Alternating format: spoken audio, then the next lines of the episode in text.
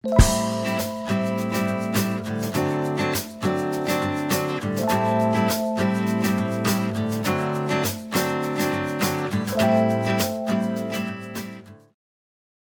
estás viendo últimamente?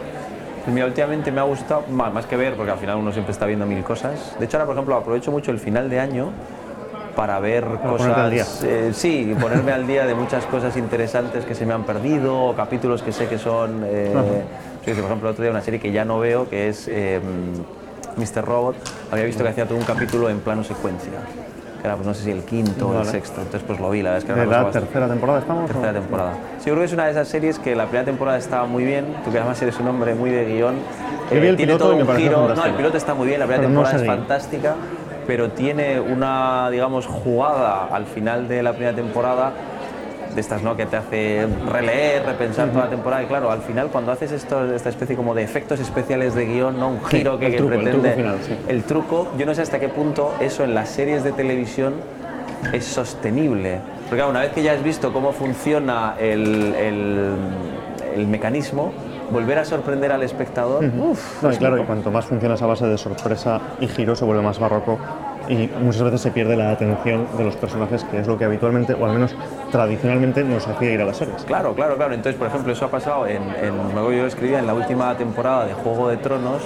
Claro, hay un par de grandes momentos que han perdido eficacia, pues porque yo qué sé, el matar grandes personajes eh, ya ha perdido Que ha eficacia. sido seña de identidad de la serie. Claro, señor, pero bueno, hasta la cuarta temporada. Entonces, eh, desde que pasaban determinadas cosas en la quinta y la sexta y ves que eso se ha roto, dices, ah, pues. eh, Entonces, claro, yo creo que eso es una de las cosas que ahora que el, el- el relato televisivo está teniendo tanta fuerza, eh, está yendo en su contra. Que es el intento, por ejemplo, eso también ocurría, eh, el, el- el gran número de series que ahora intenta eh, jugar con la, con la intriga, es muy difícil porque tienes literalmente a todo el mundo desentrañando los misterios. Esto ha pasado ahora, nos saca un poco de las series, pero ha pasado ahora, el, el viernes fui a ver Star Wars The Last Jedi y, y lo, hice, lo hice- fui tan temprano, 24 horas después del estreno, porque es que mi, mi timeline en Twitter y en Facebook eh, eran amenazas de spoilers constantes, ¿no? no había manera de salir de aquello y, y me parece que con las series pasa lo mismo. Claro, yo ahí no digo tanto el, el tema del spoiler como de la inteligencia colectiva, que es blogs, Twitter, eh, wikis, gente pensando teorías sobre cualquier Sí, serie. sí, sí, sí. Entonces yo qué sé, eh, pues la- la- siempre pongo el mismo ejemplo, ¿no? El año pasado eh, Westworld, que era una serie yo creo que, que interesante, eh, se jugaba buena parte de su, digamos, fuerza con desvelar ciertas identidades. Claro, desde el capítulo 4 había gentes que habían descubierto eh, cuál era, digamos, el mecanismo de, Vale. de la serie, quién era quién, por qué estábamos eh, siguiendo dos historias De manera paralelas. que lo que iba saliendo en la serie no les hacía avanzar realmente, ya estaban ellos más adelante. Claro, entonces, y luego, claro, hoy en día que, que, digamos, los, los frikis, los fans de la serie, pues al final, quien más, quien menos, sigue en su timeline a gente eh, que controla estas cosas o lee blogs. Entonces, claro, los verdaderos seguidores de Westworld para la- el capítulo 6 o 7 ya habían descubierto que robot era el que parecía humano pero era robot, esta trama cómo se enlazaba con la otra. Oye, nos saca del tema en el que estábamos, que era eh, todas las series que tenemos que ver de aquí a fin de año. Pero eh, has mencionado ya dos series de HBO y a mí me da la sensación de que tú tienes un poco marca HBO. Eh, No te creas. Bueno, al final sí que es verdad que durante muchos años la etiqueta de calidad, o si quieres de relato complejo, por usar Sí. el término de Jason Atrevido. Mitchell, de Complex TV, que pretende eh, ser un, un esfuerzo mayor al espectador, pretende ser diferente a lo que hace la televisión tradicional, era HBO y fue la que abrió camino.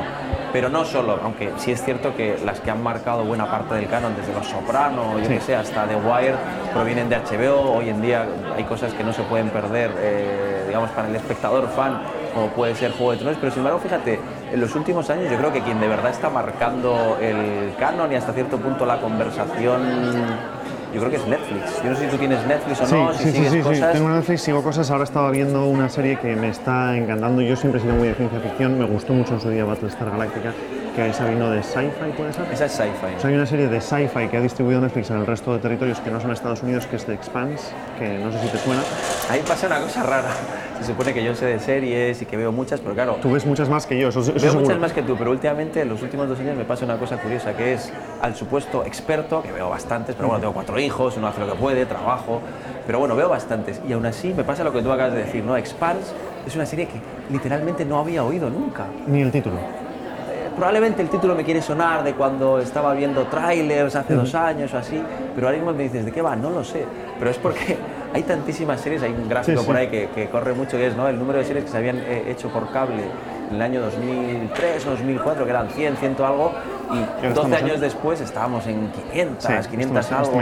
Solo en cable, entonces a eso le sumas las europeas, a eso le sumas las networks. las networks, las networks que además son temporadas de 24 episodios, con lo cual son mil minutos por temporada. Entonces Expanse es de lo que te está gustando. Expanse me está gustando mucho porque es una ciencia ficción seria, una ciencia ficción tirando a política, eh, con un punto noir, uno de los personajes es un detective.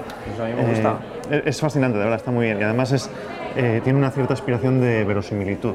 Es una ciencia ficción en el espacio, pero un espacio en el que hay leyes de la física, en el que las naves queman combustible para moverse, ah, en el que en el espacio hay silencio, cosas de ese estilo que la hacen más te hacen aterrizar más como espectador. Claro, el problema de esto es que cuando alguien me dice esta serie tienes que verla, claro, se une a toda una lista. A una retaíla, claro, claro. yo de lo último que he visto este año, por, por cerrar lo que estábamos viendo, me ha gustado mucho más a la típica final de año, siempre son listas de, entonces bueno, me pidieron de un par de blogs de amigos, eh, listas de, entonces me acuerdo que entre las que citaba, hay una para que veas de Netflix, que es Mindhunter, es una serie yo creo que muy interesante que parece cuando parecía ¿no? que ya el, el, tema de los asesinos en serie, del crimen y todo eso estaba totalmente agotado, sobre todo con Hannibal que podía ser la última estación, ¿no? darle un giro en ese caso estético. Mindhunter eh, es, es, muy interesante. A la gente le ha encantado. a la gente le ha encantado. La me ha pasado que cuando quise ponerme a verla salió la segunda temporada de Stranger Things, me fui por ahí y ya no la he empezado. eso es lo malo, yo también. Cuando quieres ver Godless, eh, que es el nuevo western, resulta que ya ha aparecido la siguiente que además no te puedes perder entonces, al final esto es ir constantemente eh, buscando, ¿no? Como, como eh, eh, algo que una vez que llegas siempre se te va, ¿no? Es la, la frontera perpetua, está en movimiento por cierto, recién puesta en mi watchlist desde la semana pasada, pero no he podido empezar tampoco. Entonces yo creo que de lo que más me gusta este año puede haber sido Mindhunter, una que preestrenamos aquí, tú estabas además en, el, en, el, en lo que hicimos en el museo, en el congreso, que es Legión, ¿Te, ha gustado Legión? Me parece rarísimo el piloto. El piloto era muy raro, muy eléctrico y al final muy esquizofrénico, porque claro, la, no sé cuál es la premisa de la serie era un superhéroe que lo que tiene es problemas de esquizofrenia. Entonces la serie visualmente, la verdad es que es una chuchería porque te mete eh, completamente en esa especie de locura. Del, loco, sí. Pero es una serie eh, visualmente apasionante y luego te hacía una cosa buena, ¿no? que sabe que también probablemente hablemos luego, que es en vez de estirar la serie hasta 13 capítulos, hacen solo 8 sabiendo que lo importante no era tanto eh, la trama, el qué, sino el cómo. ¿no? El, otro, de nuevo, otro caso de acercamiento ahora que hay, eh, vamos, pegas una pata a una piedra y te sale una película o una serie de superhéroes. Era un acercamiento, nuevo al superhéroe. Nuevo, que también este año ha habido pues, eh, Inhumans, ha habido varias también que yo ni siquiera he visto. Yo soy muy fan de Daredevil porque hace la, la aproximación noir al detective, al, perdón, al detective no, al superhéroe. Sí, sí, y por eso me encantó. Y una, la, la, segunda temporada a mí me resultaba más floja, pero la primera me parece una temporada redonda, que además tiene temas que a ti me nos gustan, no morales, porque claro, al final es un personaje que se plantea hasta qué punto... Él es el eh, bueno o el malo. Claro, y, sobre todo las acciones que hago para combatir el mal me convierten a mí en alguien malo o, no. Entonces yo creo que son series que ahí supongo, claro, tú sabes, porque tú tienes todo el scope de, de más de cine, que yo veo menos, veo pues yo que sé, lo más eh, básico y las cosas digamos en las que hay que estar, pero claro, ahí yo no sé hasta qué punto es algo que está pasando en televisión, ¿sabes? ¿no? Todo esto que se llama la PIC TV, es eh, un término... PIC TV, explícalo un poco, porque yo eso me tiene confuso. Yo es un término, sobre todo yo lo he leído a Alan Sepinwall, que al final, como hay tantas series para ver, pues uno tiene cuatro o cinco críticos de cabecera que le hacen de, lo que sé, como que se llama el, gatekeeper, ¿no? que es el filtro, y dice, vea, yo no puedo verlo todo. Entonces me fío de gente que sé que tiene una sensibilidad parecida a la mía o que o siempre tienes autores que te gustan, y entonces yo que sé, la última de David Simon, que era de Dios, era una serie muy dura, mitad de los 70, en el ámbito de, de, porno, de no sé qué, era una serie complicada, pero Maggie David, Gyllenhaal, ¿no? Sí, Maggie Gyllenhaal, que hace un papel extraordinario pero es una serie que hay que ver. Pero después de eso, pues tienes eso, tus 4 o 5, Matt Soler 6 en Vulture, sí, este lo he leído. La has leído, eh, Seppingwald, Ponevicic, no sé cómo se pronuncia, James Ponevicic, que era el que antes estaba en Time en el New York Times, gente así. Entonces, eh, yo sobre todo he leído a Seppingwald la idea de PIC TV, que viene a decir que ahora mismo estamos literalmente tocando techo con todo lo que hay y que esto se ha convertido en algo ingobernable. Lo que pasa es que es un tocando techo que para el espectador eh, es un peso que le oprime, o sea, perdón, al espectador que aspira a estar en la conversación. Eso yo creo que es imposible. O sea, yo siempre digo que es un dilema de ricos. Bueno, eso es la first, first world problem. Claro, claro, claro. Es como, joder, ¿cuánto caviar tenemos que comer? ¿Qué rollo? Sí, sí, sí, Todos los días comiendo caviar aquí. Es, oye, ¿cuántas series tenemos para elegir? Qué complicado. Efectivamente complicado si quieres aspirar a verlo todo, pero yo es algo que ya hace tiempo que dejé y los niños ayudan mucho a relativizar, pero es que es imposible Claro, antes, por ejemplo, el canon sí que era más o menos asequible, porque uno dice, bueno, me quito los procedimentales, comedias Sí. solo las que sean un poco diferentes. O sea, no, no estoy diciendo que fuera fácil, pero No, era asequible pues, seguir de forma eh, ordenada, sistemática, pues yo qué sé, 30, 40 series, pero es que ahora el canon se ha roto y una cosa muy interesante o muy dañina para, en este caso, la crítica, que es lo que hace Amazon, Hulu y demás, que es que se ha fragmentado el visionado. Antes por lo menos sabías que había un, un orden y que tenías que llegar eh, en febrero habiendo visto Sí, estos sí, capítulos. sí, efectivamente. Ahora, claro, eh, te sacan Godless y tú cuando El quieres demand, sí. claro, cuando quieres ver eh, Godless, Mindhunter o la nueva que saque Hulu, ya, ya resulta que hay gente que la... Y además, como sabes que todos tus pares van a ver esas series eh, en binge watching, ¿no? En un fin de semana van a liquidar los ocho episodios, tienes la presión de que o me pongo yo al día tan rápido como ellos o, o me quedo atrás en la conversación. Claro, claro. Entonces, eh, pa- para los que escribimos desde aunque lo mío sea un hobby, es, es efectivamente es opresivo, pero en el fondo, si te pones en el espectador normal, es una oferta muchísimo mayor, a un no, precio muy, razonable. Claro, todo eso además hay que sumar lo que está haciendo ahora Movistar, que está haciendo cosas. El otro día, por ejemplo, en el MGA estrenabais La Peste, que no sé qué te pareció Sí, el piloto. eh, es, es, un- es una serie oscura, pero tiene una- un trabajo de ambientación que, que, vamos, yo no recuerdo haber visto, al menos no con frecuencia, en, en ficción española y, y menos en ficción televisiva española. Eh, una Sevilla del siglo XVI recreada con una viveza, como decía uno de los guionistas, Fran Araujo, al terminar el coloquio que tuvimos después de la proyección, que sales de ver cada episodio y sientes ganas de ducharte, ¿no? porque es, es- es ese ambiente sucio de los arrabales, de, de lo que era entonces una gran capital europea, sí, ¿no? sí. o quizás una de las grandes capitales del mundo. Pero claro, esa, yo, yo no soy un experto ni mucho menos en series españolas, vemos eso, el Ministerio del Tiempo, Mi Crematorio, intento estar al día también de mi época en el, en el MGA, pero no, Yo también no, no voy- las sigo muchísimo. Voy muy atrás. Pero me parece que, eh, a pesar de que ha habido siempre cosas, creo que muy interesantes, no el tópico, no, son, no, no, no, creo que ha habido cosas muy interesantes, pero creo que justo ahora estamos en un momento, precisamente por la dinámica de producción, donde Netflix está apostando por cosas propias, HBO está haciendo Patria, HBO está haciendo la patria. está efectivamente. llevando eh, a la pequeña pantalla, está- claro, las chicas del cable, evidentemente, pero también sale ahora Élite. Claro, sale Élite, Movistar, que está jugando, pues yo que sé, una comedia muy gamberra, como es eh, la de Vergüenza, Y la distopía, Peste, La Zona. Entonces yo creo que son momentos donde, precisamente, por, yo siempre hablo de esto, ¿no? El círculo virtuoso. cuando ves, totalmente de acuerdo, sí, cuando ves que el, el- el enemigo, la competencia, eh, alguien cosas buenas. hace cosas buenas, eh, pues tú intentas imitar el éxito dándole tu... o incluso a veces, muchas veces arriesgar y traer algo nuevo a la mesa para distinguirte de esa competencia. que yo creo que ha sido una de las claves de por qué las series se pusieron eh, tan de moda y adquirieron tanto también prestigio artístico y estético, porque no era solo que los Soprano hicieran una cosa, es que después llega FX y dice, ah, pues yo voy a intentar con menos presupuesto hacer algo interesante para mi público, y entonces llega y hace de Shield. Luego llega MC y dice, ah, pues yo voy a intentar eh, llevar esto al cine de época, ¿no? Esa especie de melodrama de Douglas Sirk eh, actualizado por- o pasado por la estética televisiva, que era Mad Men. O sea, al final, la competencia frente al tópico creo que es algo bueno porque te no, obliga, luego, pero vamos, la competencia también para las universidades, pues nos obliga a internacionalizar. Cualquier, para, cualquier, cualquier negocio. Claro, cualquier negocio, al final la televisión es un negocio, también hay televisiones públicas, por ejemplo, también la, la- la- la- digamos, la ruptura de esta norma puede ser la BBC, que sigue haciendo cosas muy interesantes y compite con las series, pero claro, al final es un servicio público. no, no conozco ni el modelo de negocio ni, ni, ni cómo funciona por dentro la BBC, pero imagino que tendrán un sistema similar al que tenemos aquí en España o se tiene en Estados Unidos, que es que la cadena eh, trabaja con una productora que es quien trae la idea eh, o la propuesta de la idea. Eh, y me imagino que los productores británicos también estarán eh, buscando esas maneras de cautivar a un público, de no dejarse atrás del público joven, etcétera, etcétera. y de llegar a otros mercados. Claro, por ejemplo, BBC América. está- claro. claro, claro. BBC América debe tener, bueno, yo no sé de, de números, pero la sensación que me da, por lo que leo presenta a estos críticos, es que hay, hay series eh, británicas que entran en la conversación. Que yo creo que al final también el tema de la conversación le da mucha fuerza a han las- mantenido una identidad, aunque no sea BBC propiamente, han mantenido una identidad de serie british haciendo The Crown con Netflix. O en su momento, si no me equivoco, esto la verdad es que tendría que confirmarlo, eh, creo que en BBC América emitía series que no eran de la BBC. Amigo. Eh, o sea, sé, sé que sé que la PBS, Abbey, por ejemplo. Creo que, la, creo que Abbey lo emitía PBS, PBS, pero sí, digamos que la idea de, de, ¿no? la, la- la etiqueta British Sí, eh, sí, la exportaba BBC a América, aunque no fuera un Haciendo la producto, suya. Claro, aunque no fuera un producto de la BBC, que tiene eh, todo el sentido. Pero mira, volviendo a lo de, a lo de PIC TV, y efectivamente lo, lo ingobernable, ya has visto, ¿no? A mí por eso me gusta siempre hablar de, a mí me gusta hablar de series porque al final descubres cosas. Claro, yo ya, Claro. ahora luego cuando vaya a hablar con mi mujer le diré, esta es la que tenemos que empezar a ver esta noche, Ten, que tengo- cuidado, ¿eh? no quiero yo hacerme responsable de a pesar de que tengo una bomber pendiente, tengo que volver No, a claro. The Crown. Fíjate, a mí me pasó con The Crown, es que ante, ante tantísima oferta, The Crown, que es una serie que ahora acaba de sacar su segunda temporada, es una serie que nos estaba gustando.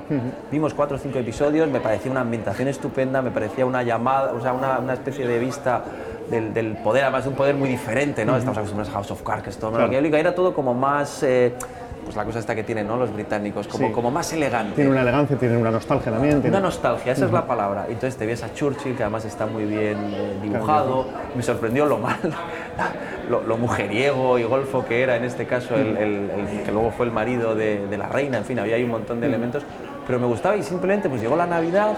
eh, nos, Nos fuimos, despistamos. nos despistamos y cuando volví ya había otras siete series sí. que había que ver. Entonces la dejamos ahí para volver y al final es, es- es, eh, en ese sentido, para los que nos gusta la televisión y supuestamente tenemos que conocer todo, es opresivo, pero oye, dilema de ricos. Me pasó con una serie que me consta que te gusta, que es The Americans, que yo la estaba viendo en Estados Unidos, porque en aquel entonces yo estaba allí eh, estudiando, y, y cuando volví sencillamente me desenganché del ritmo y la abandoné, pues no sé si en la segunda, ahora ya ni recuerdo, la segunda temporada o... Yo creo que, además, tú que ah, has, has tratado en tu tesis todo el tema del thriller eh, político y demás, creo que es una serie, yo creo que es de las grandes eh, que hay ahora mismo, de las que este año además emite esta temporada, su última temporada. ¿Por refrescar por dónde vamos con The Americans? Eh, quinta temporada y No, no. acaba en la sexta. Vale. Entonces, Solo han bueno, anunciado que acaba. Sí, sí, sí, sí, Vale, sí, que yo creo que es algo que hacen muy bien algunas series que, que cuando, por ejemplo, Lost en su momento, que era una serie que yo no, no- no- no me gusta cómo acabó, pero sí que es cierto que en un momento, creo que fue en la cuarta temporada, cuando había gente que se desenganchaba, había gente muy fan, por supuesto, y el relato era muy adictivo, pero había gente que se desenganchaba un poco porque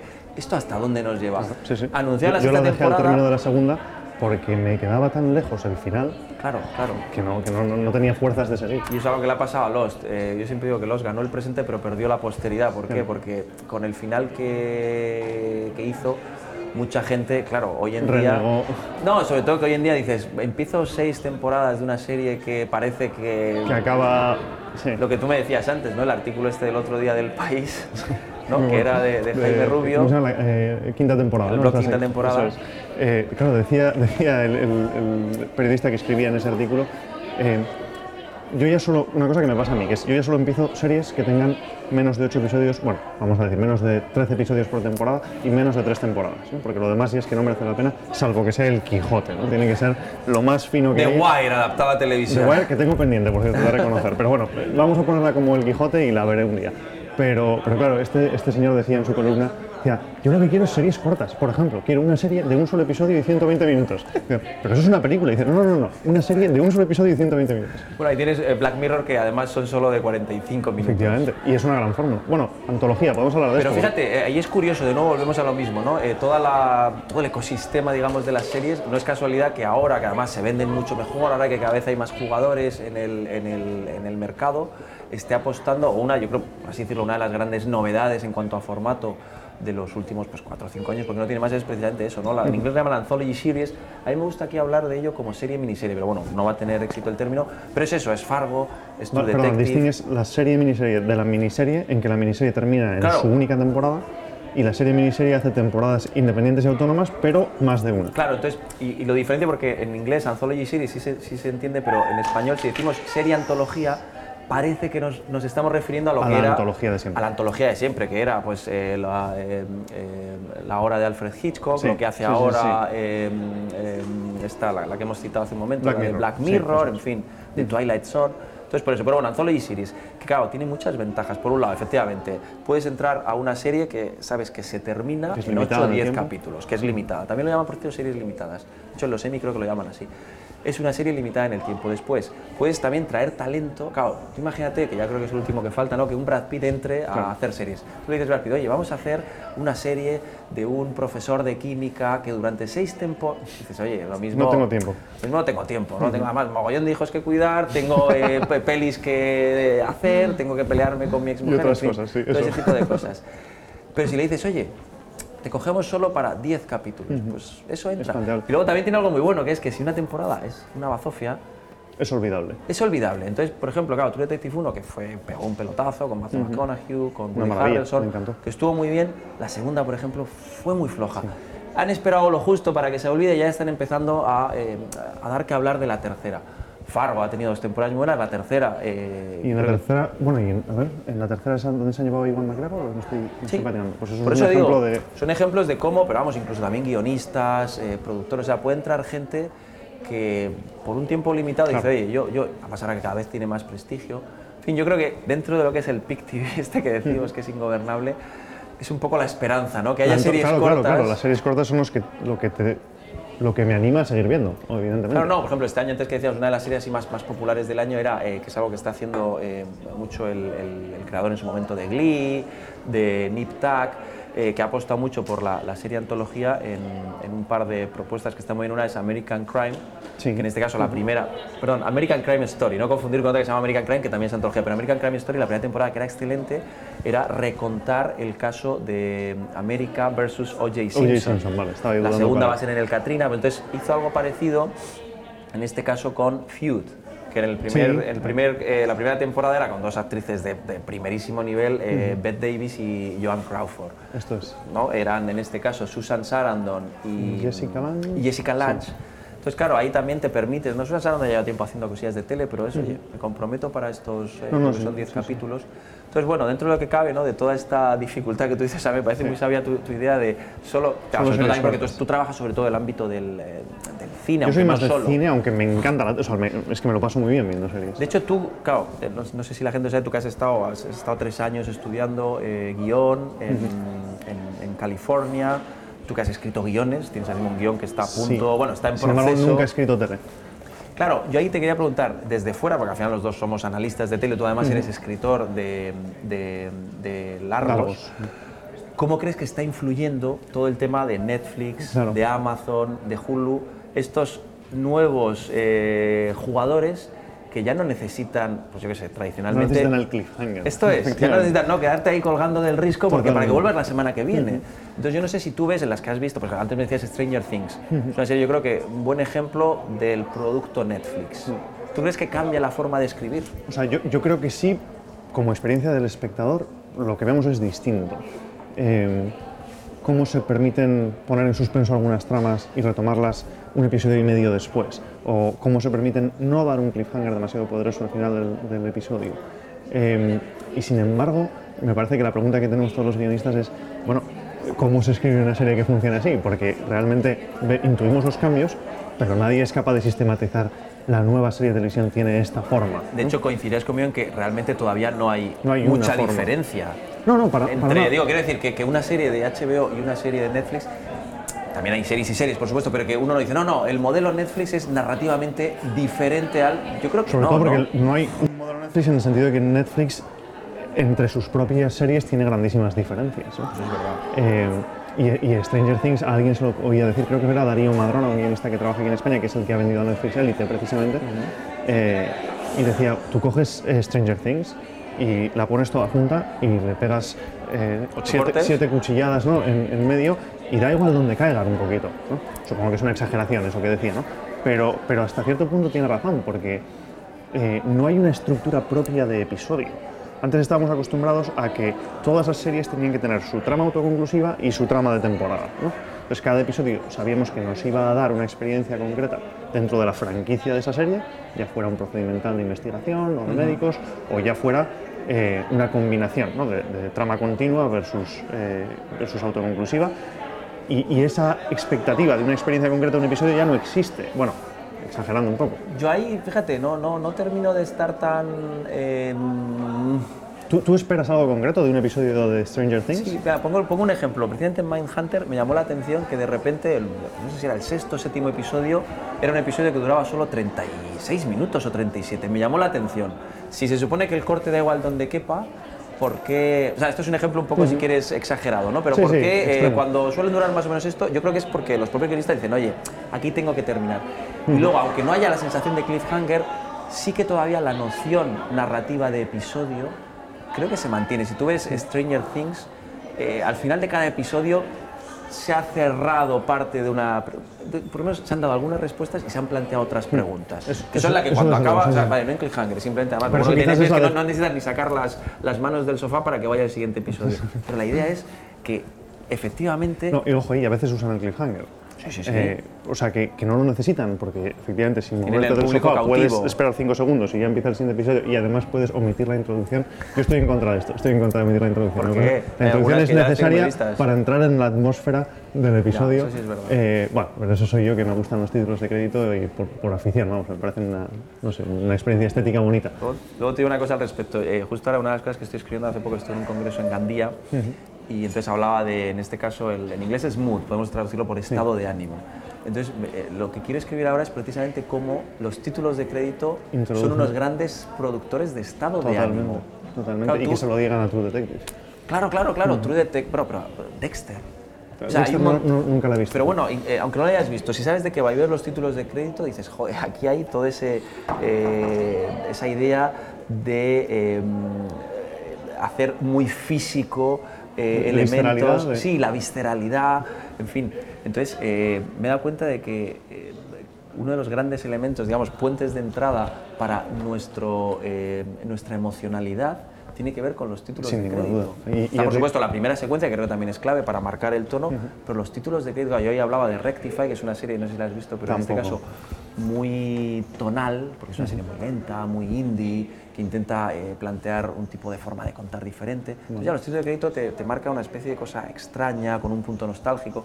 Y la otra era eh, Le Revenant, una francesa, de repente en un pueblo de los Alpes donde reaparecen eh, unos, eh, bueno, gente que había muerta. Entonces ya solo la música, la, digamos, la fisicidad, por así decirlo, de las imágenes que son casi masticables, muy bonitas, que te, ¿no?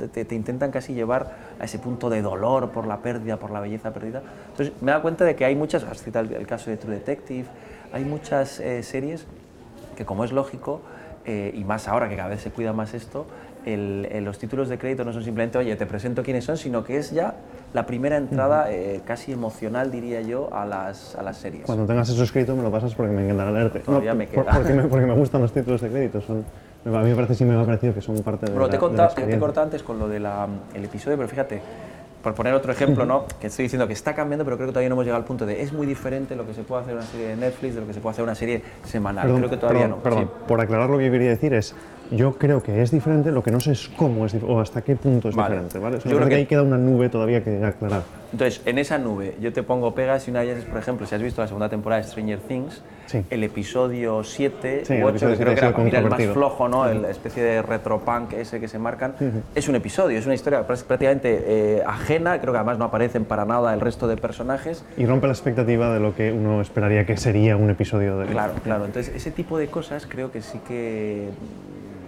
hacen. O sea, to- yo siempre digo, lo ideal que sería para, digamos, terminar de romper con. que tampoco sé por qué hay que romper, porque funciona muy bien. Una película de ocho horas. Que Claro. tú decides cuándo la Sí, dejas. sí. Yo, yo les llamo novelas a estas series. Sí, sí, sí. sí. Porque, bueno, llevan menos tiempo que una novela, dependiendo del grosor de la novela, pero, pero efectivamente son una historia unitaria que tú experimentas en momentos en los que tienes la disponibilidad de acceder a ella. Claro, como, como un libro. libro y volvías. Yo, de hecho, vamos, muchos capítulos, yo creo que te pasa como a mí. Yo ya casi no veo televisión en. eh, En, en directo. En directo. Ni hablar. Claro, yo tengo pues, eh, Movistar, me dejo grabado en Netflix, en HBO, que ahí directamente ya sí que voy cuando, cuando quiero. Entonces, eh, yo hay muchas veces, pues lo que sea, pues me quedo dormido a medio capítulo con, con mi mujer, entonces pues ya lo recuperamos al día siguiente. No tengo la sensación de haber perdido una experiencia plena, que sea la del episodio. ¿Por qué? Porque ahora cada vez más, efectivamente, la noción es más novelística, más de temporada. Yo, por ejemplo, muchas veces en el blog eh, siempre digo que la noción para medir una serie tiene que ser como mínimo la temporada. Tú, por ejemplo, que has visto Homeland, no sé si te acordarás, pero hubo gran, digamos, eh, fervor. La vi con un poco de retraso, entonces a lo mejor no estuve... Claro, pues en el visionado colectivo había gran fervor por un capítulo de la segunda temporada que todos los críticos se pusieron súper en contra, cuando antes había habido uno que se había puesto todos súper a favor. ¿Por qué? Porque, claro, no habían dejado respirar la historia, porque, claro, a lo mejor se están sembrando semillas. Ahí hay una cosa por lo menos interesante que es en la crítica, eh, entre Seppingwall, todos estos que te digo, ¿no? el, el de Vox, Tom Vanderberg y demás, que es sobre si conviene hacer Crítica crítica, de episodio. de episodio o no. Entonces hay una vez, el, el, el, creador de Wire les, les zurraba, decía, ¿quién hace crítica de un capítulo de una novela? Claro, claro. Bueno, y no le falta un punto de razón. Lo que pasa es que el crítico muchas veces, o sea, el ciclo eh, informativo, por así llamarlo, del crítico de televisión ha sido durante décadas la semana. ¿no? El lunes se emite la serie A, el martes la serie B y al crítico le toca ir eh, informando a su audiencia o al menos guiando a su audiencia dentro de todo eso. Entiendo que el crítico todavía hoy mantenga ese ritmo, mm, al menos mental, ¿no? Eh, pero efectivamente, para mí no tiene sentido juzgar eh, la serie por un episodio, excepto con la excepción del piloto. Ahí está. A mí me parece que el piloto merece o la pena. episodios especiales, que también O los hay. especiales, ¿no? efectivamente. Cuando de repente un episodio se sale, digamos, de la norma, De la- o sí, pues a sí, mí me sí, parece, sí. o sea, que es muy el marcado. 7 de Stranger Things 2. El ¿no? 7 de Stranger Things, que a ti te gustó. A, a mí no, a mí no me gustó. A mí no me gustó nada. pareció que, per- que rompía lo que es la franquicia de la serie. Eh, pero claro, para mí la franquicia de la serie son, eh, son elementos de personaje, son elementos de tema y son elementos de contexto, de setting, podemos decir. ¿no? Los Eh, 80. son ¿O los no? 80. Son, o sea, para mí Stranger Things es niños eh, en bicicleta con walkie-talkies en los 80 en un entorno rural eh, del interior de Estados Unidos. ¿no? Eh, al menos esos son los elementos contextuales de la franquicia, porque evidentemente en la franquicia hay que incluir el elemento eh, de ciencia ficción De- sí, barra terror, sí, sí, sí, ¿no? sí. o sea, el, el monstruo y su origen desconocido y, y el aliado con poderes especiales. ¿no? Eso, eso sin duda es parte de la franquicia. Pero en el momento en que un episodio de Stranger Things abandona Hawkins y se marcha a Chicago. ¿qué ciudad era? Pues te prometo que ni me acuerdo. Ya, sí, efectivamente, yo tampoco, pero vamos, se marcha a la ciudad, creo que era Chicago, ahora no me acuerdo. Eh, y elimina a todos sus personajes, y ya no hay bicicletas, y ya no hay walkie-talkies. Y punkies, y hay... Claro, y de pronto aparecen unos elementos que son completamente ajenos a lo que hemos estado viendo hasta ahora. Con los que además no tenemos ningún enganche emocional. Con lo cual. ¿por qué me interesan? ¿no? Hay una pequeña siembra al principio del, del Ah, piloto. claro, lo- el call open del inicio, ¿no? que era la de la chica. Ahí aparece sí, la sí. chica, eh, pero y, y me parece que sabemos que lleva el tatuaje, ¿no? Hasta ahí sabemos. Esa es la conexión mental que tenemos. Eh, quizás hemos hecho demasiado spoiler ahora, pero No. bueno, no pasa nada. Eh, pero efectivamente, para mí ese episodio no solo rompía la franquicia de la serie, sino que además, hasta cierto punto, era irrelevante, porque termina donde termina el episodio anterior. Sí, sí, sí. es o cuando sea, Eleven conecta con lo que le está pasando a Will, ¿no? Entonces dije, bueno, ¿y esto para qué está aquí? Y además, de hecho, se ve evidentemente en la estructura de la serie en que la segunda temporada tiene nueve episodios. Sea, que, que sobra, sobra, literalmente. Sí, a mí no me gusta, o sea, en general la segunda temporada me ha parecido más floja porque también pierde todo el punto. Había una cosa que a mí me gustaba mucho en la primera que era esa especie de descubrir casi el eterno femenino, ¿no? Que es el, el- el elemento que viene a romper esa amistad, esa, y al final es esa fascinación de los primeros amores o de un elemento extraño. Claro, eso se ha perdido porque ya en esta segunda, pues eh, todo ese proceso ya ha ocurrido. Por un lado eso y luego creo que había algunos personajes que yo también supongo que tendrán que ver con cuestiones extratextuales que tenían tanto éxito, que eso pasa muchas veces con los secundarios. peso, ¿no? Claro, hay secundarios que como secundarios funcionan muy bien como eh, alivios cómicos o como elementos para desengrasar determinadas tramas y si tienen mucho éxito eh, Se vienen arriba y entonces dices, uh, aquí ya Sí, resulta un ejemplo escalante". de que lo bueno es y breve, ¿no? Efectivamente. Yo ahí en cuanto a, a- a, bueno, series que, que, que, digamos eh, vemos de, de forma más novelística, y esto lo digo porque tú eres un, un experto precisamente en el thriller político, siempre ha habido muchas eh, series, en este caso eh, estoy pensando en cosas como Battlestar Galáctica, en cosas como Homeland, en cosas como The Americans, por ejemplo, en las que una de las fortalezas, creo yo, precisamente de, de- de la narrativa expandida, ¿no? de una trama de fondo que va teniendo mucha fuerza, que va adquiriendo mucha fuerza, es eh, ese punto de comentario social que ahí es donde tu, tu tesis, eh, que yo precisamente Sí, estuve en mi la... tesis, bueno, era tesis- sobre cine. Efectivamente, sí, sí. Pero bueno, eh, eh, quería era preguntarte cómo el- el La serialidad permite esa. Efectivamente, ¿cómo crees tú que esa engancha la serialidad con el tema del thriller cuando eh, puede ser algo que se agote, puede ser algo... O sea, me da la impresión de que muchas veces el, el thriller, ahí corrígeme si me equivoco, el thriller en la serie de televisión tiene que tener otros mecanismos de sorpresa, de enganche. Capaces de expandir lo que es Claro, el, el porque si del no, eh, no puedes estar persiguiendo a los tres días del cóndor durante cinco temporadas, ¿no? El fugitivo ya lo hizo, era una serie muy diferente. Bueno, los... ahora yo solo he visto el- el- los dos primeros episodios, pero parece que hace dos años empezó a hacerlo Shooter, ¿no? Que llevaron. eh, Shooter era un thriller político de conspiración, quizás un poco exagerado, un poco delirante. Eh, pero bueno, dentro del género del thriller político, un buen ejemplo en largometrajes, año 2007 con Mark Wahlberg y en 2014 o 15, Han no me acuerdo. una... Una con Ryan Phillip, ¿no? Eh, y, y, bueno, tengo curiosidad de ver en qué se, en qué se traduce eso. De todos modos, eh, no sé si es los 70, tú me corriges, sabes más de historia de la tele. eh, el Fugitivo era Sí, una serie, ¿no? Sí, sí, sí. Pero al final era una serie que cada, cada capítulo lo que hacía era escaparse, escaparse, Vale, escaparse. No, era, no era tanto... Sí, bueno, ahora tenemos más sí, sofisticación. Sí, sí, ahora hay mucha más, eh, mucha más sofisticación. No, yo ahí estaba pensando eso, en, en, en un Battlestar Galactica, en un Homeland, en Person of Interest, que no sé si... Yo, yo por ejemplo, no, no conseguí eh, ponerme al día con ella, pues porque en su momento no entré, porque me parecía demasiado autoconclusiva, no terminaba de ver la gracia. Los primeros episodios son demasiado procedimentales. Eso es, que no tengo nada en contra del procedimental, pero claro, lo que decimos, ¿no? uno también pues, tiene que elegir, entonces elige cosas que le aporten algo diferente. Entonces sí que intenté, hubo hay un crítico que se llama Matt Fowler que... Eh, dio una serie de, digamos, mojones que había que pisar si uno quería llegar a la quinta temporada sabiendo qué pasaba, sobre todo con la trama de fondo. Sintetizó la... Esto es, quitaba todo el relleno. Entonces, pero bueno, al final no llegué a tiempo pues por lo que decíamos, porque probablemente estaba empezando a ver The Crown o, lo que fuera. Entonces yo no sé, en, en, el thriller, tú que también lo has trabajado para algunas cosas que has escrito, por ejemplo, para el libro de Palgrave escribíais también algo, sobre, has escrito sobre mucho sobre Rubicon, sobre Homeland. No sé si crees que hay algún tipo de eh, especificidades del thriller político televisivo. A diferencia del thriller eh, en cine. Sí, no, no, o sea, a bote pronto no me sale fácil contestarte, porque lo que hace específico al thriller político, entre otras cosas, pero que a mí más me llama la atención es lo pegado que va al terreno de la actualidad, del contexto. ¿no? En el año 2001, por coincidencia, en octubre, me parece, se estrena 24, y 24 evidentemente la primera temporada tiene connotaciones distintas a lo que está sucediendo tras el 11S en, Estados Unidos. Pero a partir de ahí, la segunda, tercera, cuarta, quinta temporada... O reverbera todo. Claro, es una especie de seguimiento de la guerra contra el terror, ¿no? Eh, como le pasa... Bueno, con matices. Eh, de, hecho, muchas veces, ante la crítica de convertirse en una voz excesivamente ideológico-política, recurren a cambios de villanos ¿no? y se van a otras cosas, eh, involucran a China para oír un poco de... la quinta, el malo, no digamos el spoiler, pero es un malo interno, que es otro también de los elementos muy propios del thriller clásico político. del thriller político, sin ninguna duda.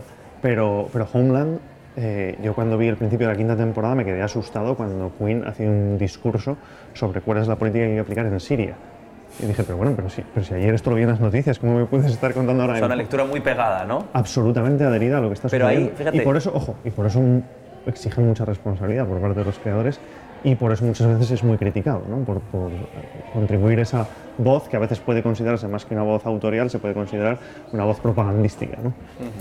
Claro, pero ahí fíjate, eh, es algo que alguna otra vez tú ya hemos hablado, eh, parece que gana puntos eh, el crítico o el analista o el profesor que analiza una serie y siempre la, une al post-11S. Tú que has estudiado mucho eso, hasta que es como ahora, ¿no? Pasa con la era Trump. Sí. Eh, hay series que lo mismo ahora todo es Trump. Claro, todo es un reflejo de la era Trump. Entonces, si hubiera ganado eh, Hillary, todas estas series que ya estaban en producción eh, se hubieran quitado. Entonces, yo no sé hasta qué punto, claro, tú que has trabajado mucho, toda la idea de la conspiración, los 70, claro, en parte, una idea de tu tesis era como el muchos de los, del thriller político de los 70 pues reflejaba esa especie de ansiedad colectiva, el post-Watergate... Incluso miedo a las propias instituciones. Claro, claro. Entonces yo no sé hasta qué punto eh, eh, no hay un exceso de análisis Una deformación interpretativa. Sí, lo que tú, es que el ejemplo que me has puesto es, fantástico. Yo mientras hablabas intentaba recordar la primera temporada de 24, que efectivamente se produjo y se empaquetó, yo creo, prácticamente antes de que ocurriera el 11S, y ya es una serie que trata muchos temas sí, sí, sí. No, no, alguna vez levantar una ceja cuando la está viendo y decir, oiga, ¿esto de dónde sale? Claro, claro. Entonces yo no sé hasta qué punto eh, parece que, que, da un, plus de, no sé si es de, de, de bueno, nivel lo crítico. highbrow, ¿no? Sí, el highbrow, ¿no? Cuando, alguien, cuando algo es pues 11 eso, ahora cuando algo es eh, la mejor lectura de, de, la, de la esto de Trump, no sé hasta qué punto es una exageración. Y ahí, claro, supongo que tú, tú, ubicas más el thriller político. Yo, yo, creo que depende muchas veces de. Bueno, no, muchas no, siempre depende del producto en sí y además siempre hay que tener en cuenta la voz de los creadores a la hora. O sea, hay que, hay que ir y preguntarles, ¿no? Porque lo que los eh, aficionados y lo que los críticos y profesores podamos eh, decir sobre lo que es una serie no se puede decir sin, sin al menos admitir, dejar espacio para que el creador de la serie diga lo que quería hacer. Voy a, levantar la, ceja del highbrow este porque, eh, voy a poner un ejemplo, ¿eh? o sea, no, estoy ahí, Roland Barthes, eh, o Barthes, como decíamos en mi época, era un tipo que hablaba de que el autor ha muerto. ¿Por qué? Porque decía que un texto tenía que valerse por sí mismo y que las interpretaciones que hiciera el autor sobre su propio texto, entonces, no sé si ponía el ejemplo, a mí en la universidad me contaba, pues probablemente Cervantes no sabía, no era consciente de la gran obra que había hecho eh, el Quijote. ¿Por qué digo esto?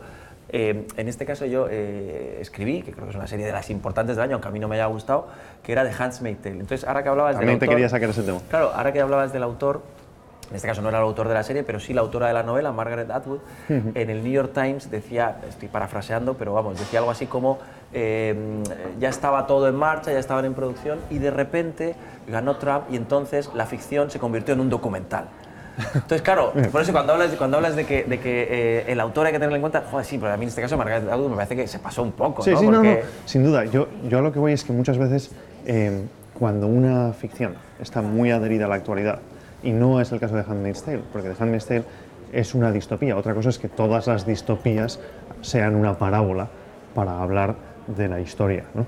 Eh, pero, pero cuando Homeland te habla de Siria, Claro, y es que es- cua- es muy son dos textos Sí, distintos, sí, sí, o sea, son, dos tipos distintos. Entonces, cuando eh, el guionista eh, es el guionista de una obra reciente, que además trata con la actualidad de forma directa, y ese guionista está vivo, porque no es una película de hace 20, 50 años, sino que es de ayer, eh, me parece que a ese señor hay que preguntarle y decirle, oiga, ¿usted qué, usted qué está intentando hacer? ¿no?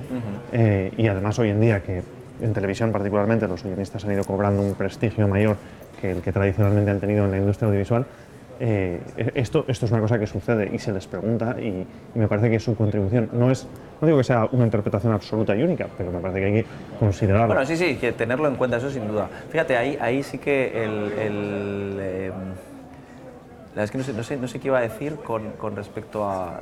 No sé, iba a decirte No. algo con respecto a los, a los creadores. Ah, sí, que, que una serie que siempre estaba muy pegada a la, a la actualidad era eh, The Good Wife. Vale. cuyos creadores parecía, No que, pare- desgracia parecía que escribían eh, mirando eh, ¿no? con la CNN de noticias, fondo, claro, sí, sí. porque es que cada capítulo eh, podía hacer referencia, no todos, pero vamos, muchos sí que a cosas que uno veía que habían pasado pues cinco o seis eh, semanas antes. No, ahí te decía que precisamente hablando de, por The Handmaid's Tale, hace poco, justo el fin de semana pasado, vi una película que es una de las películas del año que se llama eh, Get Out, eh, en español, Una controversia. déjame, déjame salir, o cómo es en español. Supongo- es que no lo sé. Sí, pues es un, un personaje eh, negro que es eh, su novia, le invita a... A la Entonces, familia, Es ¿no? un ejemplo muy bueno de cómo hacer una lectura muy ideológica, es una serie, pero es una película muy ideológica, pero sin meterte el sermón en la cara, ¿no? No, claro, claro. La- la- no sé si la has no, visto. No la he visto, no la he visto, pero, pero es un ejercicio legítimo. Porque No, no, no, sí. pero, pero eh, muy inteligente, Esto es. muy... Entonces, no es que sea lo que a mí no me gusta de Handmaid's Tale o que no me gustaba en su momento el primer eh, short Sí, que a, veces, que a veces la parábola se vuelve, eh, eh, hay- dicen, entre guionistas se dice mucho on the nose, ¿no? En, en tu sí, cara. sí, ¿no? es como, mira, tienes que pensar esto. Entonces, claro, ahí yo creo que el, el thriller político, y estoy pensando en Holland, claro, yo ahí lo veo como mero espectador, por eso te preguntaba, ¿no? Lo, de, lo del agotamiento, ¿no? A mí, por ejemplo, eh, toda la jugada de la, la- lo que era lo que tú llamas, ¿no? Eh, la, la premisa Manchurian, ¿no? Por el, Sí, sí, la, sí. la película se agota en la tercera temporada, más Claro, que nada en claro, las claro. dos primeras. Claro, luego entonces lo que tú dices, yo- se convierte más en 24, Homeland, hasta cierto punto. Claro, Son claro. agentes antiterroristas haciendo su trabajo. pero hasta la tercera, cuando pasa lo de Brody y demás, que tampoco vamos a, a- especificarlo del todo, sí que es una serie que eh, eh, se nota que había estirado mucho una premisa que ya no daba más de sí. Sí, sí, sí. Yo, yo creo que son dos series distintas, Homeland, dentro de la misma, de la misma franquicia. ¿no? Eh, la primera son las dos primeras temporadas, que tratan esa premisa del prisionero de guerra que regresa como héroe a los Estados Unidos y cae sobre él la sospecha de si es un agente enemigo o no, que eso se hizo en el año 62 con The Manchurian Candidate. Titulada en castellano, me parece con cierto acierto, El, el mensajero del miedo, que luego se rehizo en 2004, también como película, con Denzel, Washington. Washington. Eh, y que ahora, eh, aunque Homeland está basada en eh, How to Film, que es una serie israelí, eh, yo, vamos, me parece que no, No, hay la premisa Eso, La es- premisa es la misma y no hay ninguna duda, vamos. Eh, pero luego, efectivamente, eh, la serie se ha ido desplazando a donde se han ido desplazando los teatros de la guerra contra el terror. ¿no? Y entonces la cuarta temporada, si no me equivoco, es la Embajada de Pakistán, la quinta temporada es Berlín, el corazón de Europa, eh, y a la sexta no he llegado. No sé dónde estamos ahora mismo o si vamos a estar. Yo creo pero- que se está estrenando ahora la sexta, ¿no? Ya la verdad es que Homeland la, la- la abandoné, no, no, no, tengo el, el- el. Así de las que, thriller político, ¿cuál es la que más te gusta? Probablemente Rubicon. Rubicon, sin ninguna duda. Una pena que no siguiera, eh, que no, que no siguiera después de la primera temporada. Otros títulos de crédito eh, Fantásticos, sensacionales. sí, sí, sí. Que además tienen muchos motivos visuales que se repiten en muchas películas del género. El thriller político casi siempre acaba recurriendo a la iconografía de la eh, el conspiracy board, ¿no? La- esa, esa- ¿Cómo podemos traducir eso? El, el mapa. un corcho, de- un gran corcho donde Sí. uno va poniendo, va mapeando, claro, por supuesto. Homeland, además, Sí, sí, con los colores. Efectivamente, en, en casa de Carrie, sí, señor. Sí, sí, sí. Claro, a mí Rubicon, me acuerdo que claro, esta es una serie, estamos hablando del 2010, AMC, en el momento en el que pues, ya había tenido los grandes éxitos de, AM de Mad Men, de Breaking Bad.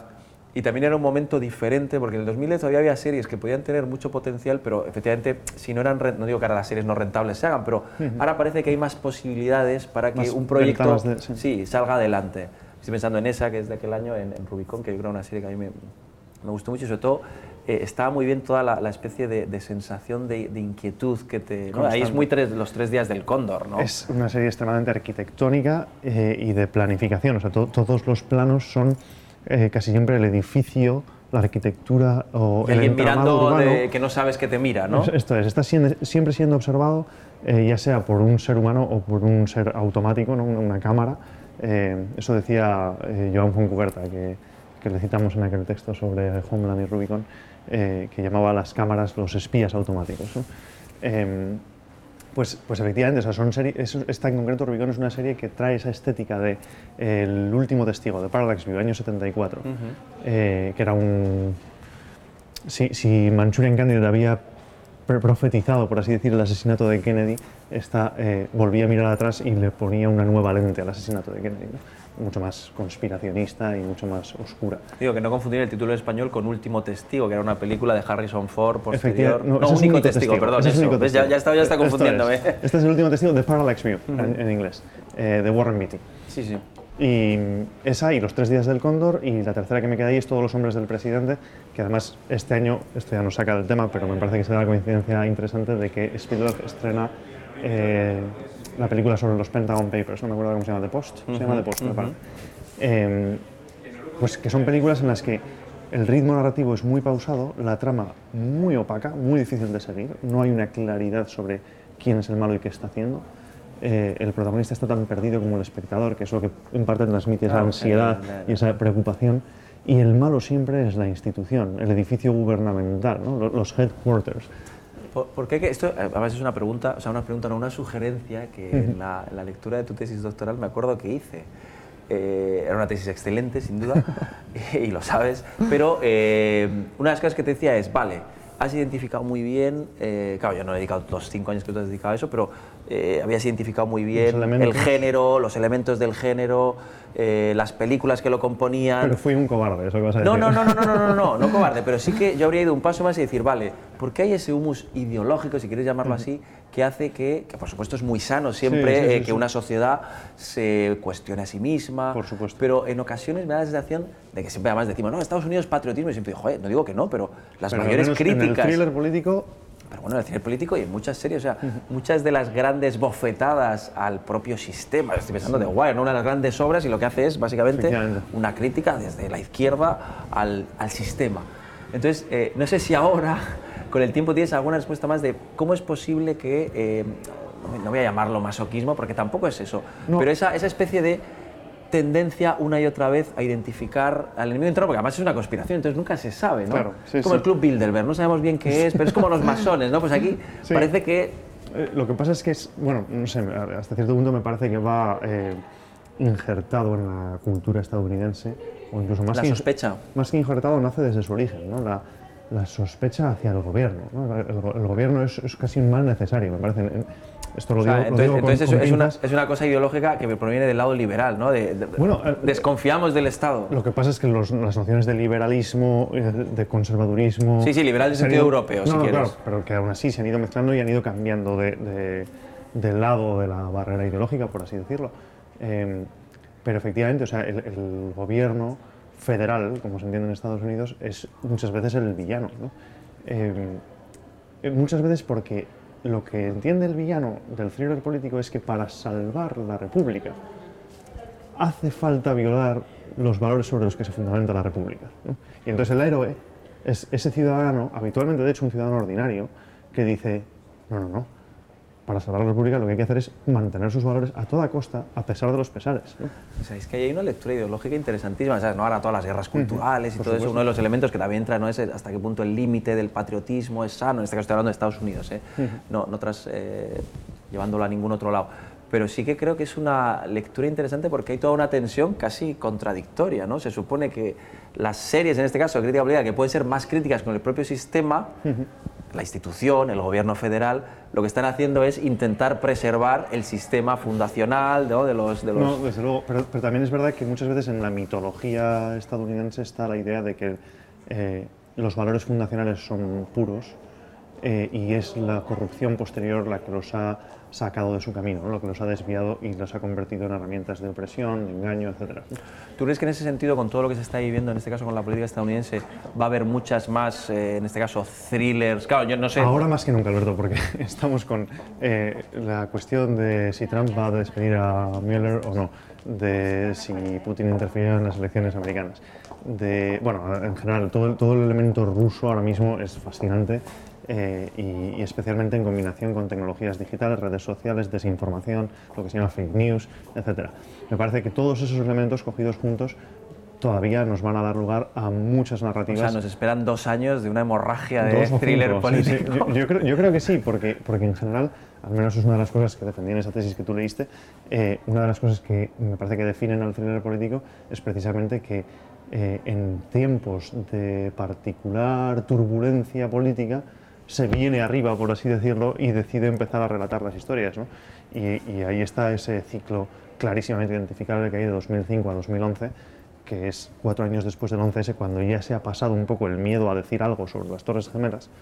Eh, me parece que 2006 es World Trade Center y, la del avión, ¿cómo se llama? No me acuerdo, la de Paul Greengrass. La de Paul Greengrass es United 93, debe ser de 2007, 2006 también, pues por ahí, ¿no? Pues en, en torno a 2005-2006 es cuando empieza la gente a los creadores eh, de relatos empiezan a dar pasos al frente y a meterse con ese tema. ¿no? Y en 2005 es Siriana, que, es, eh, que, es, que es un, golpe seco a, a, la base de la identidad, o al menos de la imagen generada de Estados Unidos en el siglo XXI, eh, y que señala con el dedo sin ningún pudor y dice es las empresas petrolíferas, los legisladores de Washington, etcétera, etcétera son los culpables. ¿no? O sea, la idea de que, que siempre ha existido el blowback, el, terrorismo eh, las políticas antiterroristas generan terrorismo. ¿no? Ese, ha sido siempre Lo que hacen es que luego nos viene... Bueno, pues Siriana coge y dice, bueno, la culpa absoluta del terrorismo es el blowback eh, que es consecuencia de las políticas que aplican nuestros legisladores, nuestras, bueno, nuestras políticas exteriores. Sí, sí, en ese caso es una lectura también sí, muy ideológica. Ahí es curioso cómo incluso en series más que parece que no tienen nada que ver, bueno, no tiene nada que ver, el ejemplo que voy a poner sí tiene que ver porque no sé si te suena Rescue Me, una de estas series que hizo la de los bomberos, pues 11S, una serie digamos más... de melancolía y de... Sí, más emocional, era una mezcla rara porque era melancolía pero al mismo tiempo muy golfa, ¿no? muy canalla. Y entonces es curioso cómo en la quinta temporada una de las subtramas es uno de los bomberos que en la vida real lo, interpreta un tipo que se creía estas cosas, estaba convencido de que el 11S había sido un inside job, ¿no? un trabajo eh, desde dentro. Entonces es curioso como una serie de la propia FX, que se supone que es Emporio Fox y tal y cual, ponía en eh, escena unas acusaciones durísimas. Por eso digo que al final incluso aunque no sea un thriller político, eso va a, pues, en, The Good Wife, eh, ahí no recuerdo, pero estoy convencido que también habría elementos que entrarían ahí. O sea, es un elemento casi que está en el, en el humus cultural de que nos movemos. Lo que pasa es que es natural. Yo creo que, a ver, mm, en la superficie uno puede detectar eh, mensajes políticos o, o, casi te diría manipulaciones o, o, intentos demasiado gruesos de hacer propaganda. Eso a los creadores de contenido nos ha pasado siempre, que de vez en cuando se nos va la mano y decimos lo que pensamos no solo para expresarlo, sino para decirle al espectador que lo tiene que pensar también, ¿no? que es donde la cosa se vuelve quizás menos honrada.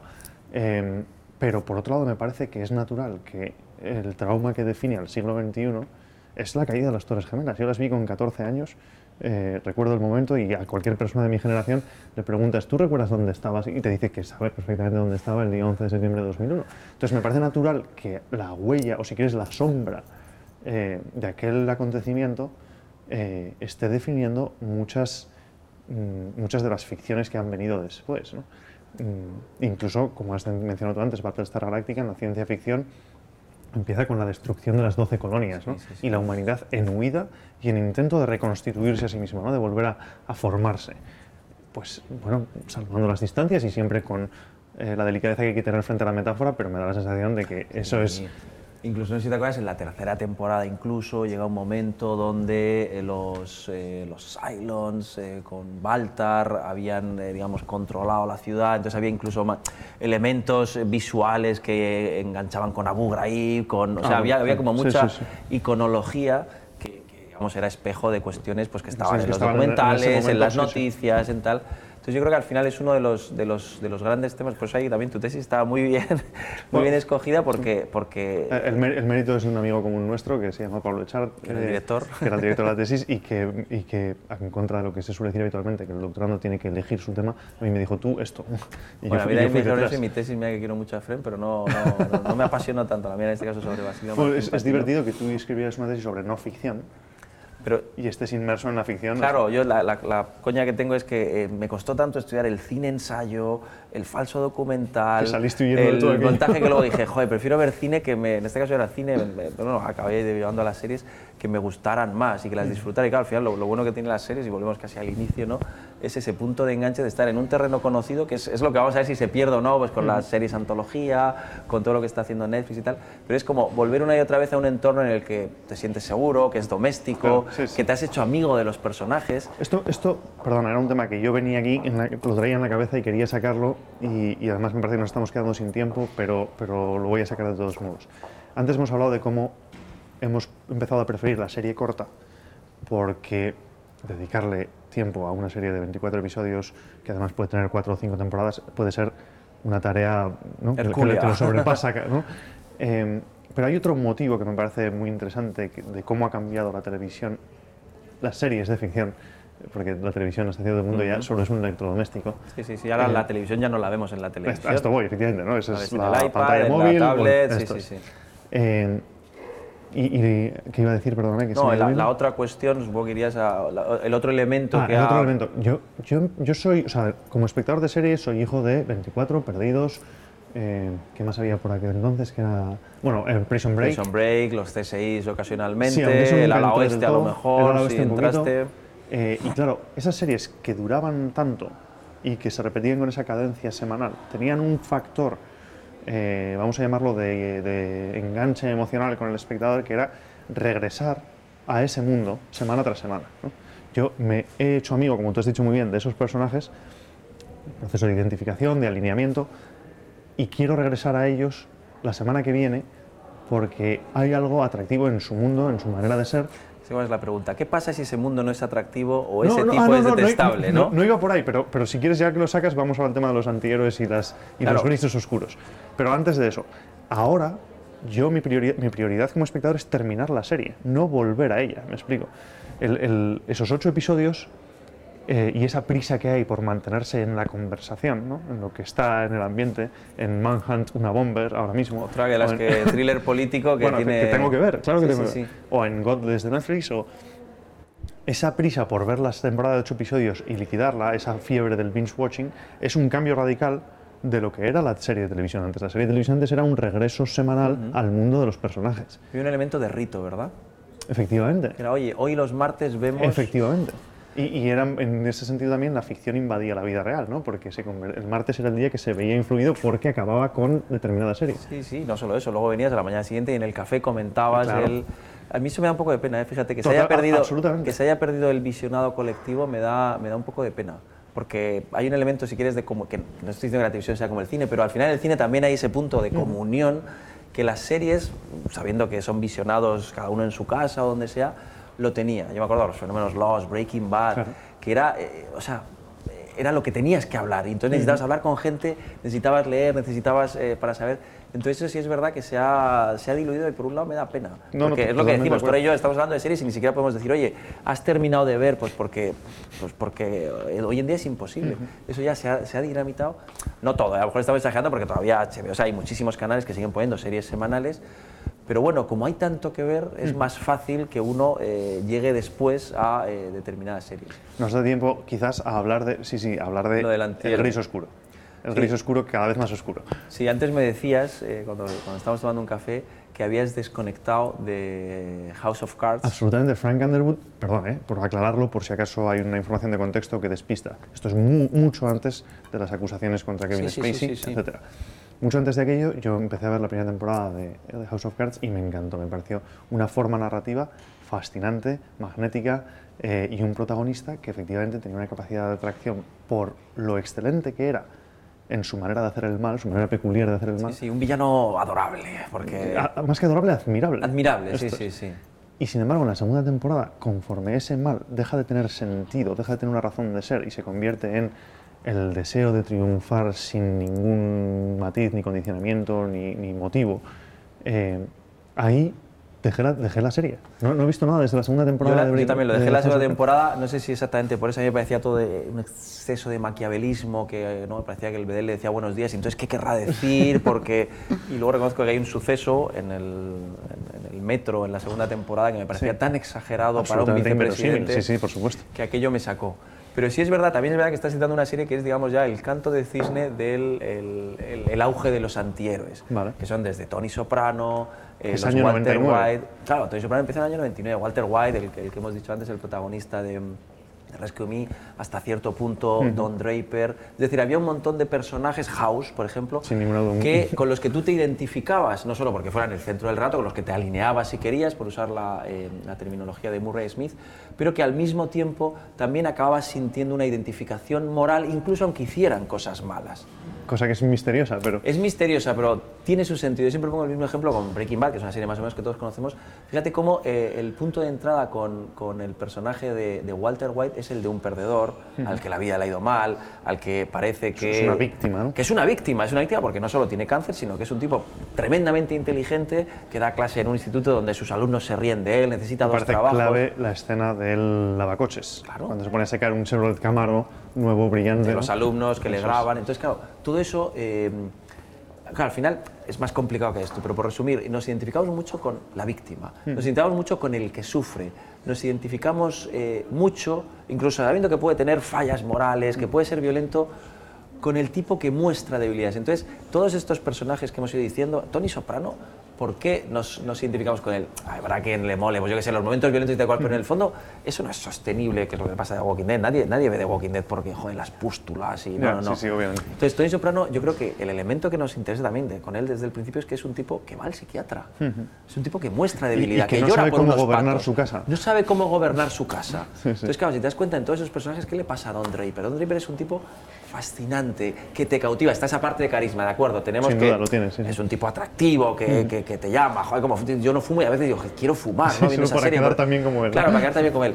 Pero luego te das cuenta de que cuando acaba el piloto, su vida es de papel. Vacía, gris, ceniza. Claro, y entonces dices, joder, este. Entonces, ¿qué es lo que ocurre? Yo creo que eh, lo que le pasaba, esto yo solo vi dos temporadas, al, al personaje de Frank Underwood era eso.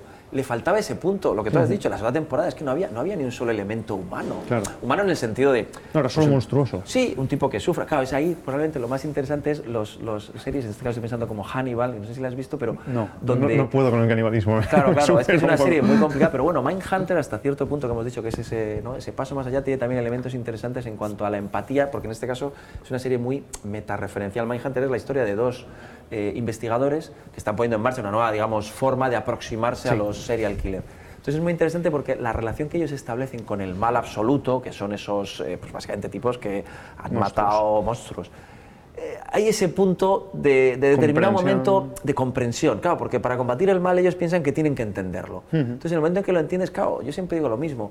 Hay madres cuyos hijos son unos malnacidos y los siguen queriendo. Claro, la semilla del madres. diablo. Sí, sí, sí. No, el, el último plano de la semilla del diablo es clave, ¿no? Es que aunque, bueno, salvando por supuesto las distancias, pero cuando estableces por un lado una, una duración muy prolongada durante horas y horas, dices, joder, es que esta, esta gente ya son casi amigos.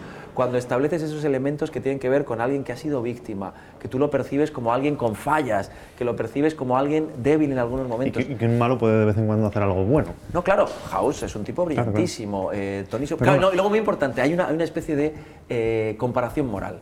Esto- Tony Soprano puede es- ser malísimo, pero hay cuatro que son peores. Peores. Co- Como le pasa a Walter White con Goose Fringe. Y Claro, como, sí. claro, ¿qué es lo que pasa eh, la última? O sea, ¿cuál es uno de los elementos que la última temporada de, de- de Breaking Bad tiene que hacer? Revictimizar Claro. a Walter White. Porque Porque, si claro, no, si te no acuerdas, él había acabado siendo, yo estoy en el negocio del imperio. Heisenberg. Claro, yo ya soy Heisenberg. Entonces, ¿qué necesita la- la- los últimos ocho capítulos? Trae de, de vuelta el cáncer, Claro. nos plantea unos villanos que son todavía peores que cualquiera, que son el grupo este ¿no? de, de- de neonazis, vuelve a tener dudas.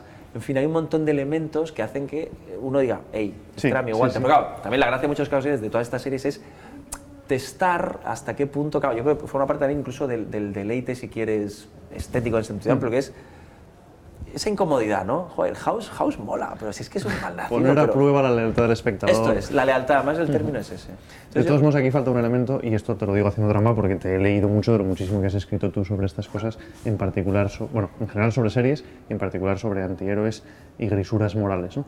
Pero me parece que hay otro elemento que es común a muchas de estas series, que es el fin justifica los medios, coma, o no.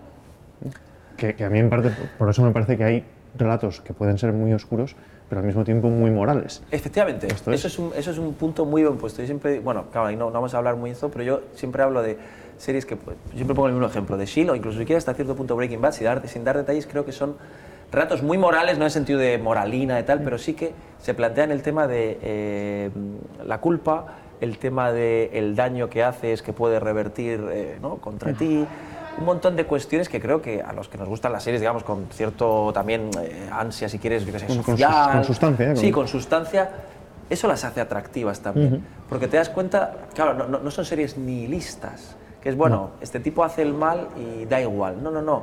Son series donde. Perdona, por eso abandoné House of Cards, por ese nihilismo. Y yo también, yo, cambio- yo le llamaba maquiavelismo, que es bueno, ¿esto a dónde va? Y en cambio Breaking Bad la llamo, en mi opinión personal y muy discutible, la mejor serie de su tiempo. Porque A mí me, parece- gusta muchísimo con The Wire, con The Shield, que es una serie poco tal.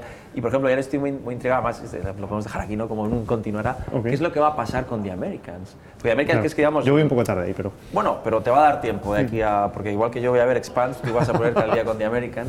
Me apunto los deberes. El, el- el- digamos, todo lo que se ha ido sembrando, que al final es, es una serie que prácticamente cada capítulo es un dilema moral, porque no solo tiene ¿no? las cuestiones ideológicas, sino también al final es una serie que dice qué es más importante, ¿no? La ideología, el Estado o la familia. Y es, o sea, es mucho más complejo. Aquí está, por supuesto, pero va a ser muy importante Cómo cómo, resuelva, claro. porque puede ser una serie nihilista, eh, durísima, o puede ser una serie que dentro de, que no es una serie maniquea, que es una serie dura, pero que dé cierta, eh, digamos, em, que restituya cierto orden, que es algo por ejemplo, Fargo hace. Fargo en este caso es una serie más clásica en cuanto al heroísmo. Por eso siempre digo, no, yo reivindico Fargo porque es una serie que desde el heroísmo clásico demuestra que eh, se puede hablar del bien, del mal, se puede combatir, y, pero y subvertir la apariencia de bien y mal también, porque Sí, sí, sí, porque Lester Nygaard, que al principio, bueno, en fin, hay muchos elementos también en común con Breaking Bad, pero es una serie en, en ese sentido bastante clásica. Sí, sí, Yo sí. creo que hay gente que no le gusta, a mí me gusta porque además tiene ese punto, pues. Eso es, fantástico. Claro, tiene también ese punto todo posmoderno de cómo juega con el relato, de los guiños que te hace.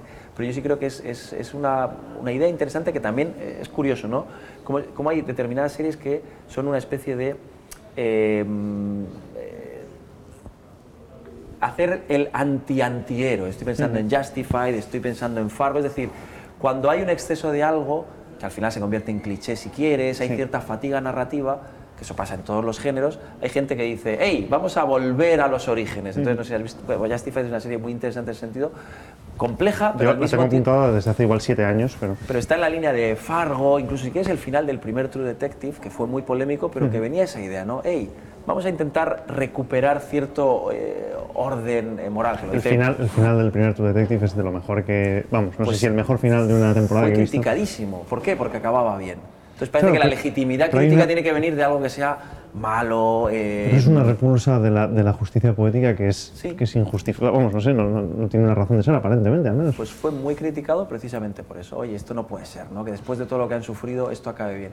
Pero yo creo que es interesante, ¿no? Porque hay también, hay, pues, bueno, todas esas, eh, digamos, eh, inercias industriales y luego lo que hemos dicho, precisamente en la competencia uno dice, yo voy a intentar hacer algo claro, que no diferente". hayan hecho los demás. Claro, entonces ahora el, el hacer algo diferente es regresar al, eh, Efectivamente. si quieres, al heroísmo clásico y demás.